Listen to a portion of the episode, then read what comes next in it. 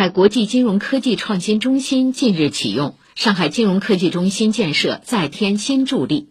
目前，金融行业头部机构交通银行、国泰君安证券、长江养老保险以及科研功能机构中国信通院、国家互联网应急中心、同济区块链研究院等都已入驻创新中心，初步形成由前沿技术示范区、行业应用创新区、公共服务平台组成的两区一平台整体布局。未来创新中心将探索金融新基建上海模式，持续帮助上海集聚一批面向数字时代的科技企业，为金融提供服务场景的实业机构以及长三角地方产业促进平台。